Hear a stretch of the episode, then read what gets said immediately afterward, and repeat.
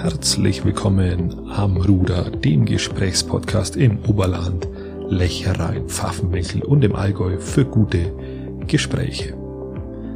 Mein Name ist Christian Lori und ich unterhalte mich hier zum dritten Mal mit Andreas Kral, dem pflegepolitischen Sprecher der Grünen im Bayerischen Landtag.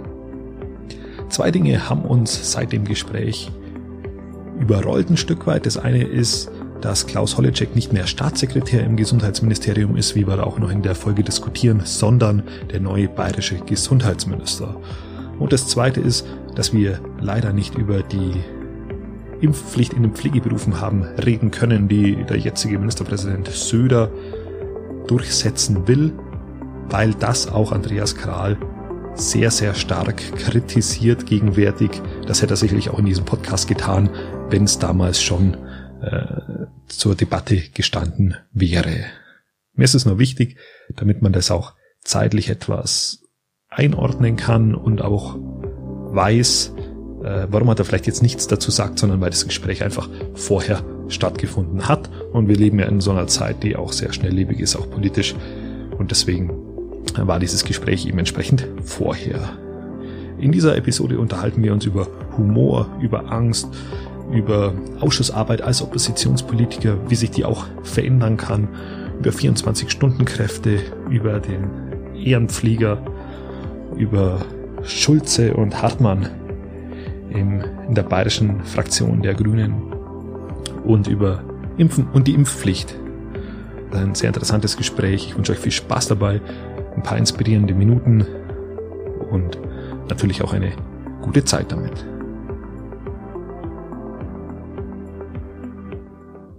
Ich wollte mit dir auch über Humor sprechen. Mhm.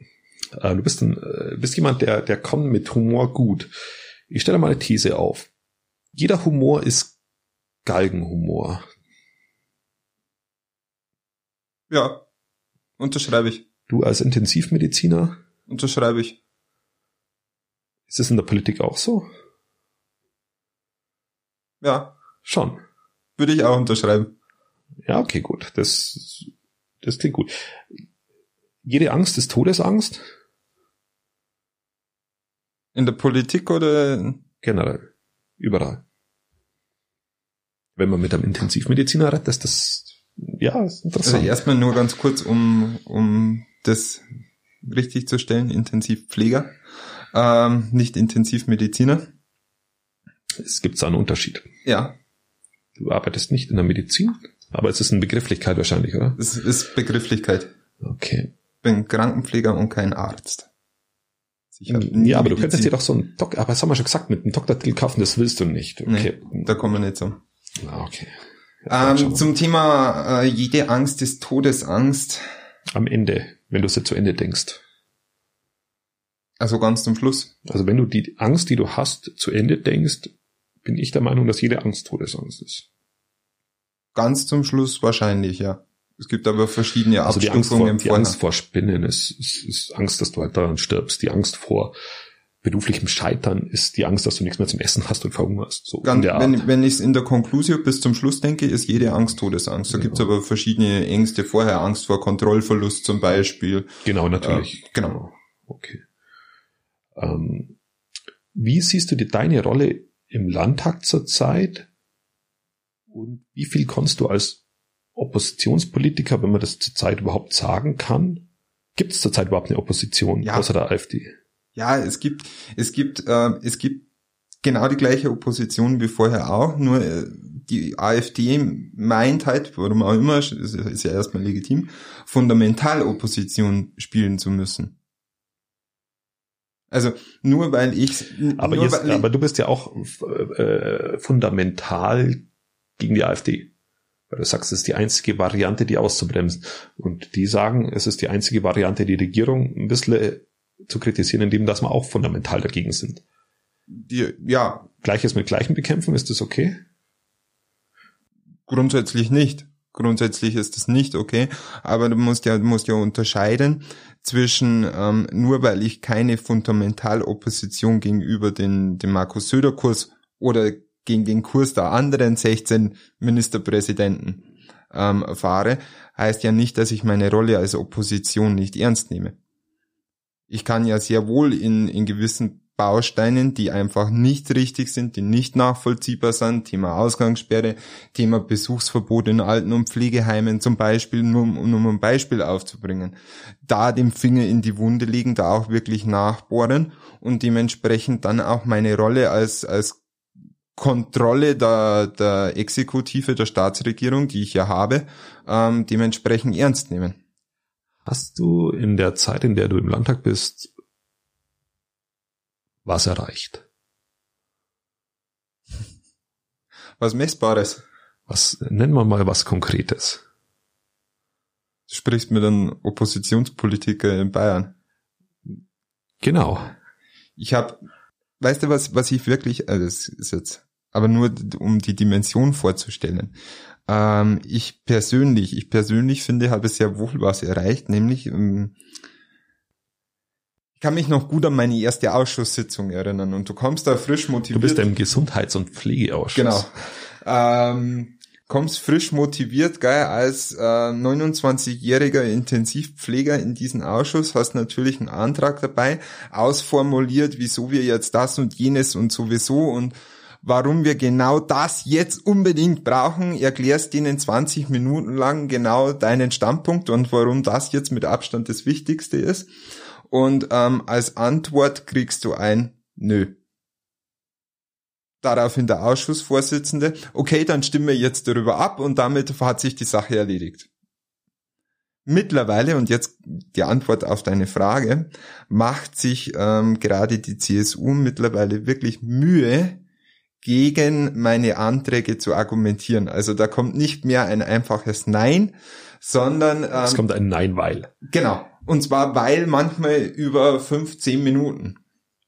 Also das ist so. Sind das die Erfolge, die du für dich, die, wo du sagen musst, die muss sie aber auch sehen, damit die nicht komplett verzweifle in der ja. Rolle des Oppositionspolitikers? Ja, das muss mir auch immer wieder, ähm, da sind wir wieder bei meinem Backoffice sozusagen. Ähm, das müssen die mir auch wirklich immer wieder vor Augen halten. Weil sonst bin ich zumindest und ich bin immer schon ge geprägt auf, ich mache etwas und bekomme relativ schnell ein Feedback, also gerade in der Intensiv, äh, auf Intensivstation, ähm, du, du entscheidest dich für eine Handlung und bekommst relativ schnell ein Feedback, egal erstmal in welche Richtung. Ähm, und das Feedback fällt ja jetzt aus, weil genau das kriegst du ja nicht. Meinst du, würdest halt sonst fünf Jahre in deinem Landtag so vor dich hin dümpeln als Oppositionspolitiker, ohne dass du irgendwie groß ähm, was bewegen oder verändern kannst. Mit einer Ausnahme, die öffentliche Wahrnehmung. Ja, verständlich. Jetzt, jetzt stelle ich immer wieder These auf, ja, ich muss es anders formulieren, sonst sagst du einfach wieder Ja und dann immer, ihr habt gelernt, man muss offene Fragen stellen. Hm. Ganz wichtig. Ganz wichtig. ja, schon. Ähm, habt ihr zurzeit mehr Einfluss auf die bayerische Politik wie vielleicht der ein oder andere CSU-Politiker? Und denkt er das als offene Frage? Mm, wenn du das ihr jetzt nicht auf die gesamte grüne Fraktion ausweitest, sondern auch dort auf Einzelpersonen, würde ich das bejahen. Also dann definitiv, weil natürlich ähm, gerade auch wir Kontakt in die Ministerien rein haben, in, hin, hin auch zu Mitgliedern der Staatsregierung. Ich mache da keinen Hehl daraus, dass ich ähm, einen extrem guten Draht zum neuen Gesundheitsstaatssekretär Klaus Holleczek habe, ähm, mit dem du natürlich bilateral was besprichst. Ähm, der einzige Nachteil ist halt dann, dass vielleicht Sachen umgesetzt werden. Ähm, die du dir irgendwann überlegt hast, aber halt dann das CSU-Logo oben drauf steht.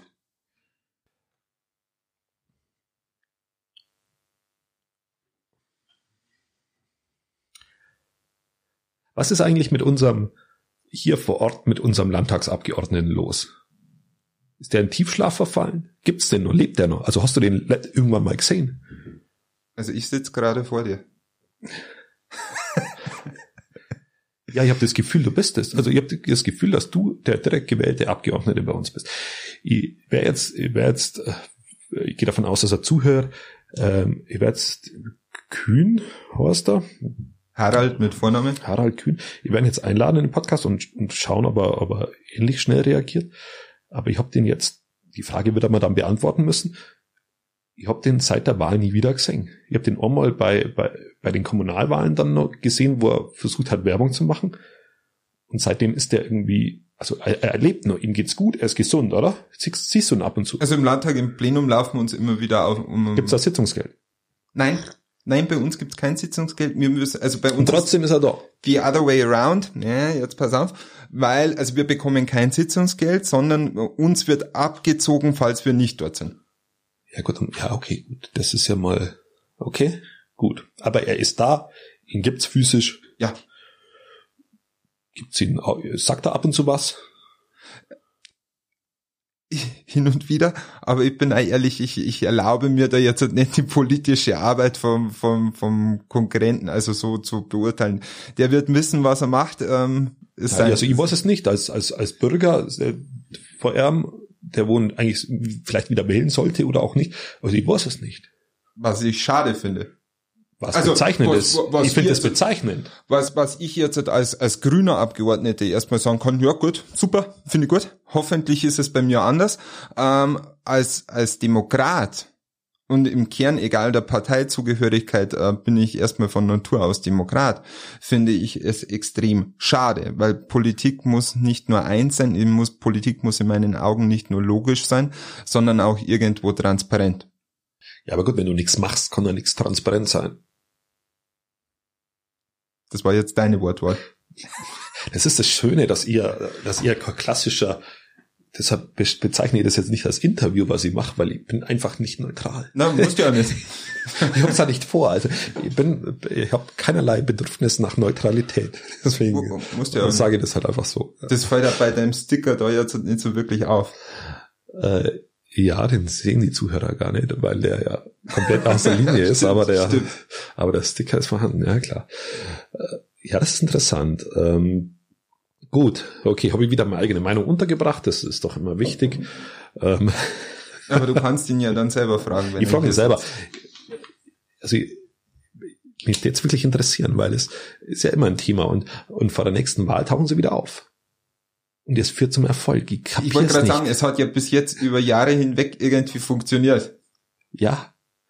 Also äh, hat der Bürger, ist es nicht, nicht irgendwie nervig, dass der Bürger nur so ein kurzes Gedächtnis hat bei den Dingen?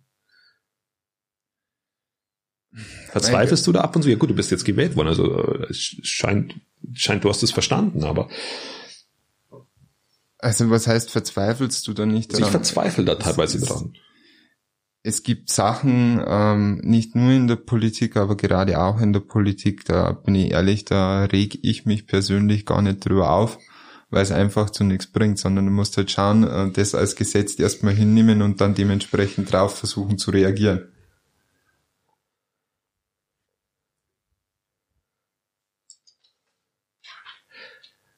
Kurze Fragen, kurze Antworten. Da bin ich ganz großartig drin.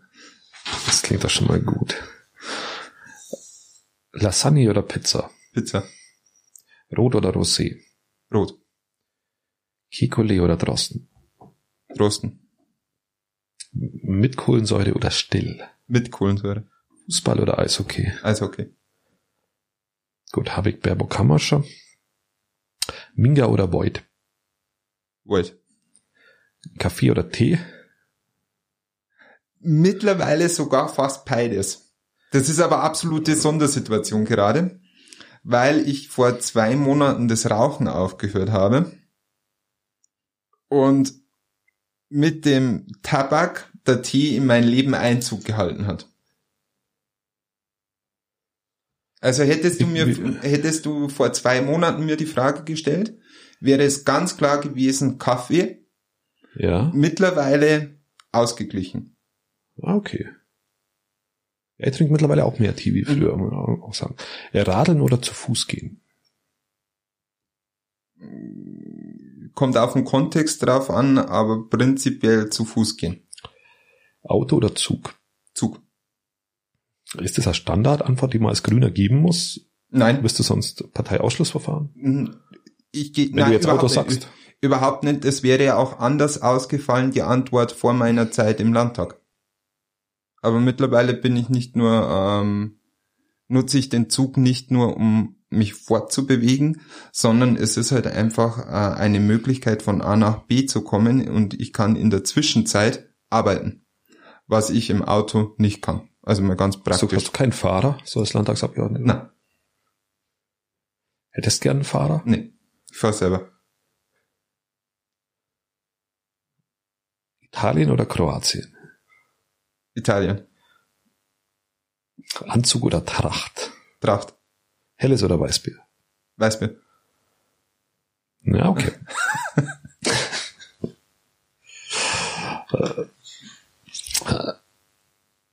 Was ist der Lieblingsweißbiersorte? Kuchelbauer alte Liebe. Wegen am Titel oder wegen am Geschmack? Nein, wegen dem Geschmack. Wegen dem Geschmack. Das ist ein ganz dunkles Weißbier. Ähm, und hat eine relativ rauchige Note. Also finde, ist mein Highlight. Magst du Rauchbier? Ja. In, ich war mal in Franken oben, da gab's auch so Rauchbier. Ich sechs Flaschen mitgenommen und Mhm. irgendwie fünf habe ich jetzt noch draußen. Das ist aber vier Ah, ja. Jahre her. Also das weiß nicht getrunken habe. Das Echt? ist wirklich fürchterlich. Also Whisky, Whisky mit Rauchnote geht. Ja. Mag, mag ich sehr gern, Ja. zum offenen Kamin oder so, aber aber Bier mit Rauchnote. da bin Nee, ich bin immer von Haus aus, so ich bin so, so der eher dann, Typ. ja, die, die, auch die herberen Sachen. Oder Guinness zum Beispiel. Ja, Ah, ein Traum.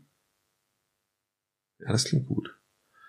Ähm, also verstehe ich sogar, Guinness mag ich auch gern. Also äh, mir ist ein Schnutz zu wenig Kohlensäure drin, muss ich auch sagen.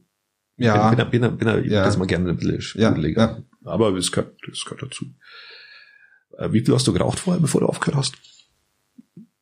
Ja, so eine Schachtel am Tag. Tatsächlich, oder? Okay, das ist aber das ist sportlich. Ähm, jetzt, jetzt mache ich den Switch. Ähm, du bist pflegepolitischer Sprecher. Mhm.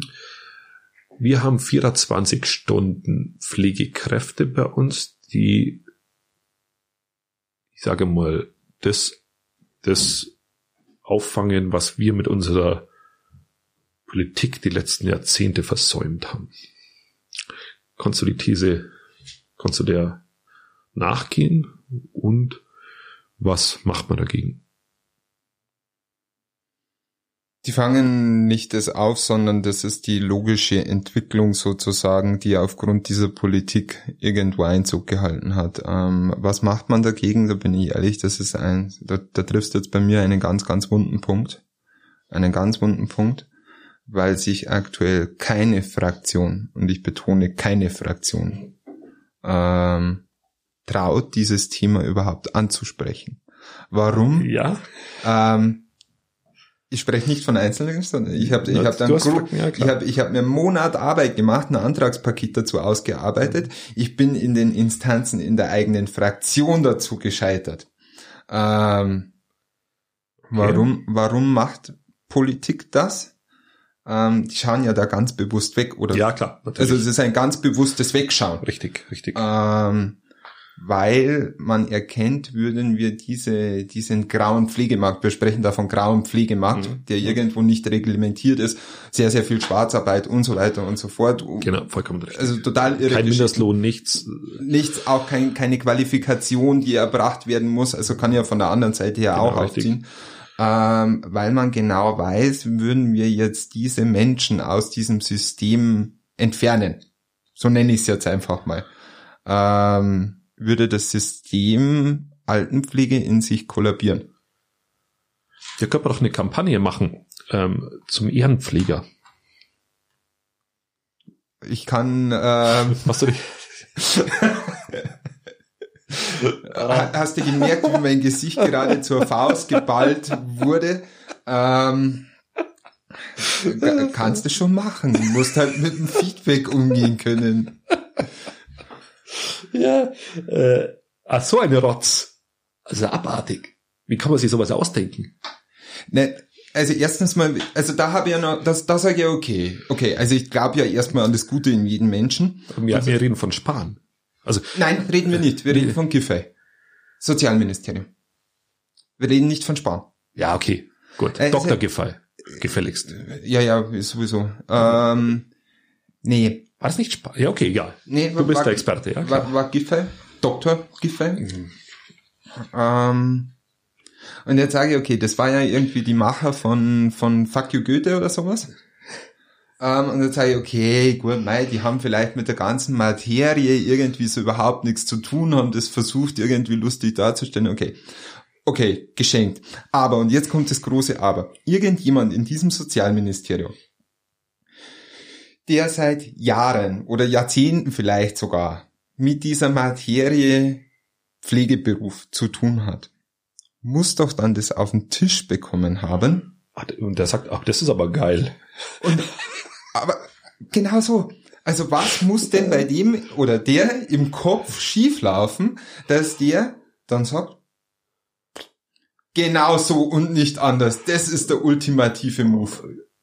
Also das verstehe ich, ich, ich verstehe es wirklich einfach nicht.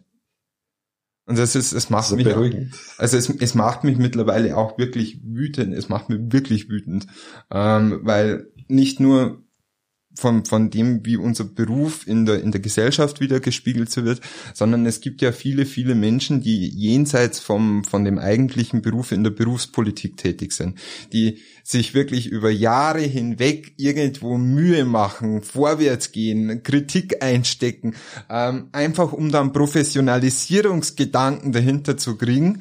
Und dann kommt Buff Ehrenpflegerserie. Und, und damit machst du diese Mühe, diese Arbeit, die da wirklich zig Menschen über Jahre hinweg gemacht haben, mit einer Kack-Serie komplett zunichte. Ja, ja, ich habe da, es ist abartig. Es ist wirklich, wirklich nicht, also nicht nachzuvollziehen für mich, aber es ist, ja gut. Für dich als jemand, der aus der Pflege kommt, ist es ja noch viel, äh, Das ist viel ein Schlag ins Gesicht. Ja, schon, oder? Es ist ein Schlag, in, es ist ein Schlag ins Gesicht. Also ich, ich entscheide mich doch nicht für einen Beruf, nur weil ich, äh, weil mir angeboten wird, dass ich mein Handy äh, anmachen darf in der Berufsschule. Und wenn, wenn das die Intention dahinter ist, Entschuldigung, also für was habe ich dann in meinem Leben fünf Jahre Ausbildung gemacht, dass ich Intensivpfleger bin? Also, Entschuldigung. Ja, das ist wirklich, wirklich, also ja, ja. Ich würde sagen, wir hauen, ich hau dieses, diesen Link zu diesem Video hau, ich- hau, ich, in die Show noch. Ich, ich, ich, ich kann sogar andersrum sagen, und das sage ich jetzt sogar als Politiker voller Überzeugung. Wenn das der einzige Grund ist, dass sich jemand für die Pflegeausbildung Dann entscheidet, soll er doch bleiben. ähm, dann will ich den in der Profession Pflege nicht haben. Okay, das ist mal ein schöner, schöner Begriff. Katharina Schulze. Ja, Die lacht mir jetzt viel. gut. Ja? Warum? Jetzt, jetzt meine Frage. Ähm, also die, die, äh, meine Oma hat immer gesagt, pass auf, wenn die zu viel lachen. Mhm. Und jetzt habe ich gehört, dass die alles rasiert innerparteilich, dass die der deutlich härtere Knochen ist wie wie der wie heißt der denn der andere. Ludwig Hartmann. Danke. Und jetzt meine, also ich stelle das, ich, ich setze das einfach mal, du wirst das korrigieren, wenn es nicht so ist. Ich bin der Meinung, das ist so. Ähm, ist das ein Automatismus, der eintritt, wenn du als Frau in diese, in diese Größenordnung, wo sie vorgedrungen ist, vordringst? Oder ist das was, was sie von Haus aus mitbringt? Also das kann ich, ich als Mann jetzt relativ schwer beurteilen. Aber eins ist klar, dass äh, eine Frau noch immer, egal ob in der Politik ähm, oder anderswo, aber gerade in der Politik deutlich mehr Ellbogen braucht als ein Mann, um irgendwo eine gewisse Karriereleiter zu erklimmen oder eine gewisse Position auch dementsprechend auszufüllen. Jetzt in Bezug auf, auf die Frau Schulze, auf die Katharina hast du, oder? Katharina. Genau. Ich bin ehrlich, ich, ich weiß gerade wirklich nicht so ganz genau, wo, was ich worauf, hinaus will. worauf du hinaus Ja, willst. versucht zwischen den Zeilen zu kommunizieren. Ähm, ist sie der deutlich härtere Knochen wie der Hartmann? Im Durchsetzen ihrer Meinung oder im überzeugt werden? Im Durchsetzen ihrer Meinung. Inklusive Personal. Naja, dann sie ist nachhaltiger in der Argumentation gegenüber den Fraktionsmitgliedern, sagen wir so. Also sie argumentiert härter an ihrer Meinung. Deutlich härter. Aber vier. Wer ist beliebter von den Zweien? In der Fraktion? In der Fraktion? Hm.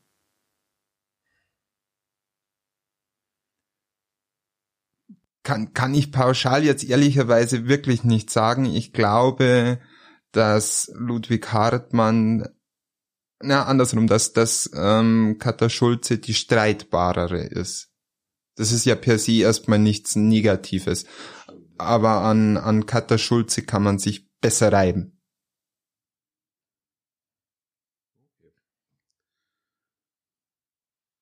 Für mich persönlich sage ich ja immer ehrlich, ähm, Katha Schulze ist mir der liebere Sparringspartner als Ludwig Hartmann.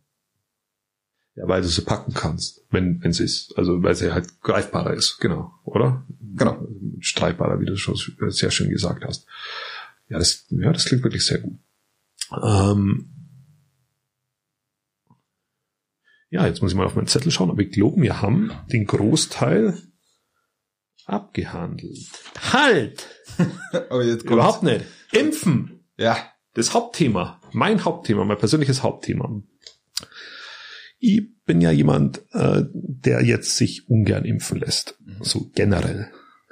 Du bist jemand, der wo sich impfen lässt. Ja. Bist du schon geimpft? Covid meinst du jetzt Ja. oder grundsätzlich? Na, Nein, Covid. Covid bin ich noch nicht geimpft. Du Das würdest, läuft ja erst seit zwei Tagen. Ja, ja, genau. Wir haben, glaube ich, 100 Stück im Landkreis, habe ich gelesen. Jeden Tag. Doch, jeden Tag. Jeden Tag 100 Stück. Ja, okay, das ist dann zumindest etwas. Ähm, ich habe das Gefühl, dass die Berechtigten gar nicht wissen, dass sie berechtigt sind. Beim Impfen lassen. Noch nicht, glaube ich. Also ja, bin ich mir ehrlicherweise gerade selber noch nicht so ganz. Ich glaube, das fällt noch nicht auf, weil die Impfdosen, die wir kriegen, mit den 100 Stück pro Tag, Weil die ausgelastet sind. Ja. die sind ratzfast weg. Also das wird sich entscheiden, wenn mehr Impfstoff zur Verfügung steht. Und jetzt, warum sollte ich mich impfen lassen, mit Ausnahme einer Herdenimmunität, wenn ich doch trotzdem eventuell diesen Virus trotzdem weitergeben kann, wenn ich ihn habe, Mhm. beispielsweise. Also ich kann, bin ja trotzdem Überträger anscheinend von diesem Covid-Virus. Kann passieren, ja.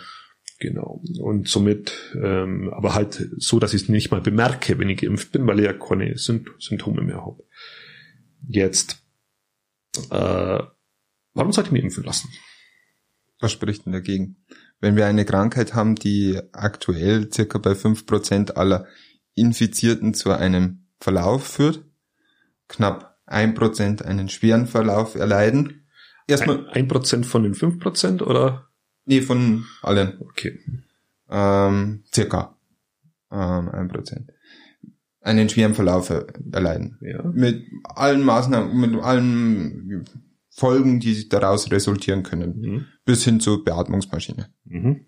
Ähm, wenn ich, wenn ich währenddessen einen Impfstoff habe, der Nebenwirkungen von 0,01 Prozent hat.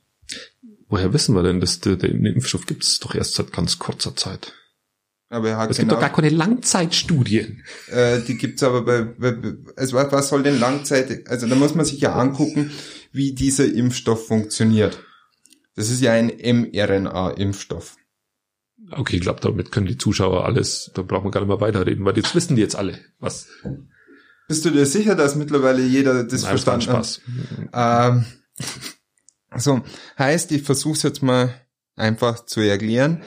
Es wird ja kein Virus injiziert, sondern es wird ein ganz, ganz kleines Eiweißkettchen, Teil der mRNA-Kette dieses Virus, in dir, in dich injiziert, damit du dann diese Proteine bildest, die abwehrselektiv auf diesen Virus reagieren.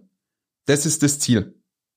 Das klingt aber erstaunlich ähm, gut für mich. Ähm, Siehst weil, du? Weil, weil normal wird er geimpft, indem dass du ein bisschen was von dem Virus kriegst und du dann Entweder- automatisch. Genau, entweder tot oder lebend.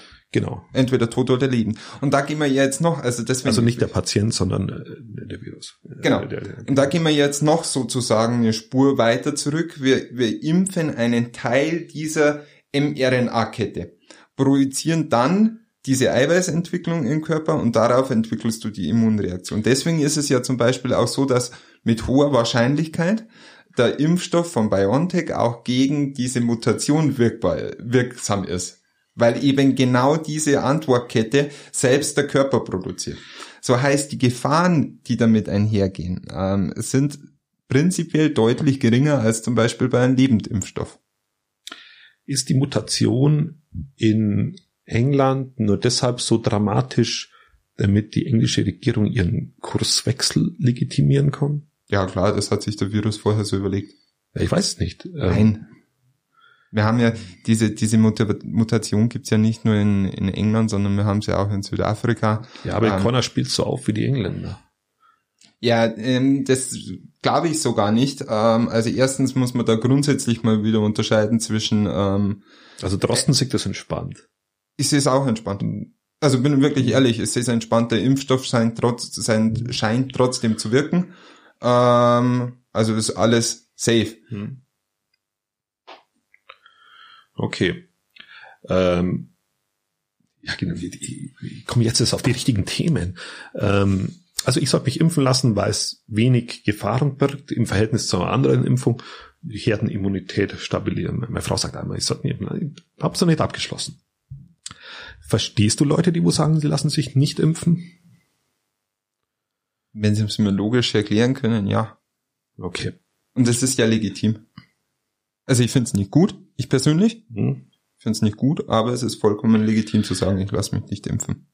Bist du dafür, dass, dass es dann Einschränkungen gibt für die Leute, die sich nicht impfen lassen? Die dürfen zum Beispiel nicht mehr in die Oper gehen, die dürfen ihre Kinder nicht mehr in die Kita geben, die dürfen äh, nicht mehr einreisen, ausreisen, die dürfen nicht mehr so. Ich glaube, da kann man nicht dafür oder dagegen sein, weil das ist ähm, weder Aufgabe erstmal der Politik, sondern das ist ähm, dann ein juristisches Problem. Ich habe da genau heute, als ich hierher gefahren bin, ähm, mit Katharina Schulze telefoniert, genau zu diesem Thema. Ähm, es ist ein juristisches Problem. Ich habe ehrlicherweise, ähm, also ich bin ein Mensch, der Ist, ist es nicht Abwälzen von Entscheidungen in die Juristerei? Und Nee, haben wir das nicht viel zu oft schon in der hab, Politik? Habe ich als, als Politiker die Möglichkeit, ein Hausrecht zu also dein Hausrecht hier zu bestimmen? Ja, natürlich. Du hast den Artikel 13 im Grundgesetz, die Unverletzbarkeit der Wohnung, und die kannst du einschränken. Ja, ich kann sie einschränken, aber ich kann dir nicht, ich kann dir nicht vorschreiben, wie du sie zu interpretieren hast. Wenn du heute sagst, ich lasse hier in dieses Haus niemanden mehr rein, der nicht geimpft ist, Ja, da hänge ich vorher die Flagge da draußen auf.